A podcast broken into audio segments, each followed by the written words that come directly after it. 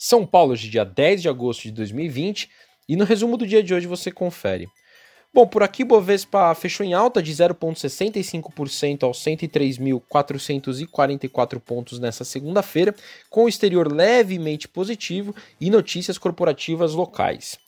Indo para o cenário corporativo, o destaque do dia ficou com a Braskem, subiu 9,32%, fechou a R$ 25,57, com a notícia de que a Odebrecht iniciou o processo de alienação privada da sua participação na companhia e com isso a empresa estaria apta a entrar no novo mercado da B3, melhorando a liquidez dos papéis e a governança da empresa. Outros destaques na ponta positiva do índice, a CSN hoje disparou 7,88%, fechou a R$ 13,97, com analistas otimistas com o preço do minério de ferro frente a uma maior demanda da China pela commodity e o aumento limitado de oferta. No mesmo setor, a Vale hoje subiu 2,89%, fechou a R$ 62,20 e a Gerdau GGBR4 teve uma alta de 3,69% a R$ 18,26 e fechando o setor, a Uzi Minas avançou 4,58%, fechando a R$ 8,68.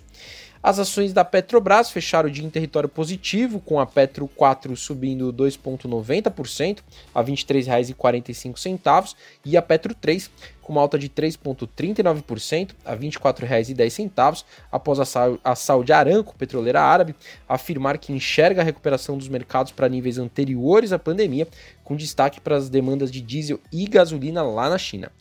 O setor de telecomunicações também teve um dia positivo, com a TIM subindo 2,46% a R$ 15,80 e a Telefônica com uma alta de 2,39% a R$ 51,91, tendo como pano de fundo a confirmação do acordo de exclusividade para a compra dos ativos móveis da Oi para o consórcio entre Vivo, Claro e TIM. A Oi BR4, por sua vez, fechou o dia com uma alta de 0,41% a R$ 2,46.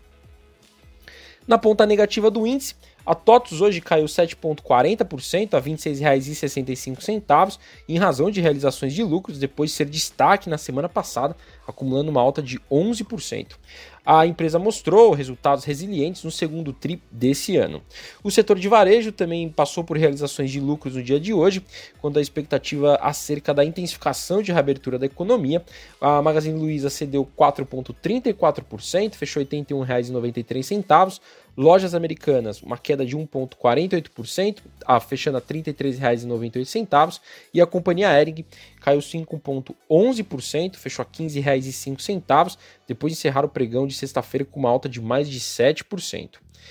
Indo para o exterior, as bolsas asiáticas, principalmente a chinesa, fecharam em território positivo, reagindo a dados positivos que mostram a recuperação da atividade eh, da, econômica na China. O índice CSI 300, que reúne as maiores companhias listadas em Xangai e Shenzhen, avançou 0,36%, enquanto o índice de Xangai Composto subiu 0,75%. Na Europa, as bolsas iniciaram o dia alternando entre ganhos e perdas, com o mercado avaliando os desdobramentos da tensão entre chineses e americanos. Contudo, firmaram alta e encerraram o pregão em território positivo, com investidores animados com notícias sobre o pacote de estímulos lá nos Estados Unidos.